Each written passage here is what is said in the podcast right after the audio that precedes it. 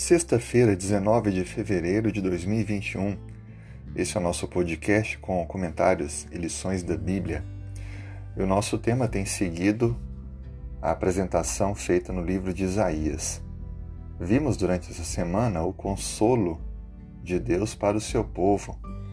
É apresentado em virtude do povo estar sofrendo tanto com os inimigos babilônicos, assírios, e Deus conforta o seu povo. Ele usa então o seu servo, o profeta Isaías, para que pudesse anunciar as boas novas. É interessante notarmos que durante toda a semana aprendemos que foi mostrado os importantes personagens da história futura que anunciariam a vinda do Messias. Isaías, de fato, apresentou várias profecias com respeito a isso, e inclusive elas se concretizam na vida de homens como João Batista, também Simeão e até mulheres como Ana e Maria, pessoas que foram usadas por Deus no primeiro século da era cristã para anunciar a vinda de Cristo, pois assim aconteceu. Entendemos também durante a semana que Deus é criador e também misericordioso. Ele tem um poder para fazer qualquer coisa, mas também a misericórdia é um dos, dos seus atributos.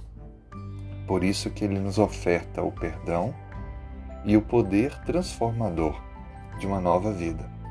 A sua onipotência e a misericórdia andam juntas, e essa, sem dúvida, é a razão de nós podermos confiar e crer nele.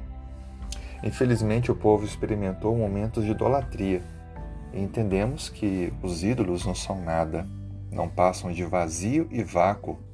Por isso, precisamos olhar apenas para Deus, aquele que não depende de forma alguma, porque Ele é soberano. Concluindo então o nosso estudo hoje, aprendemos que Deus está revelando para nós a importância de confiarmos nele e recebermos dele o consolo.